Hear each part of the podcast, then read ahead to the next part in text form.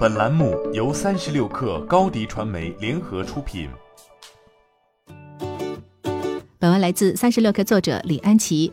据澎湃新闻报道，六月二十二号下午，一辆蔚来在上海安亭汽车创新港一栋大楼三楼处坠下，现场两名车内试车员受伤，经医院救治后，一名试车员抢救无效身亡，另一名试车员术后效果不佳，于六月二十三号凌晨离世。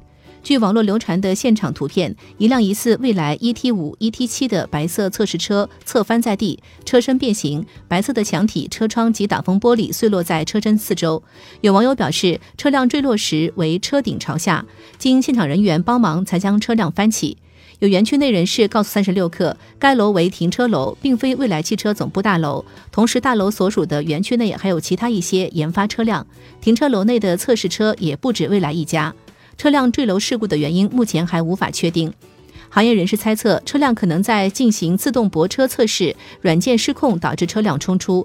但自动泊车的上限速度是五公里左右，从车辆撞破栏杆和楼体的速度来看，车辆时速起码达到五十公里每小时。也有行业人士猜测，不排除人为踩错的原因，因为电动车的响应速度很快，误将油门当作刹车也有可能。据了解，蔚来 ET 五、ET 七百公里加速度为四点三秒、三点八秒。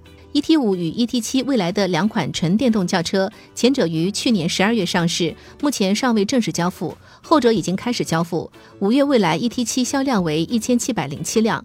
六月二十三号晚间，蔚来汽车正式作出回应。六月二十二号十七时二十分左右，一辆蔚来测试车辆从上海创新港停车楼三楼坠落，造成两名数字座舱测试人员罹难，其中一名为公司同事，另一名为合作伙伴员工。我们对这次意外非常痛心，对罹难的同事和合作伙伴员工表示深切哀悼。公司已经成立专门的小组，帮助家属处理善后事宜。事故发生后，公司第一时间协同公安部门启动了事故原因调查分析程序。根据对现场情况的分析，可以初步确认这是一起意外事故，与车辆本身没有关系。你的视频营销就缺一个爆款，找高低传媒，创意热度爆起来，品效合一爆起来。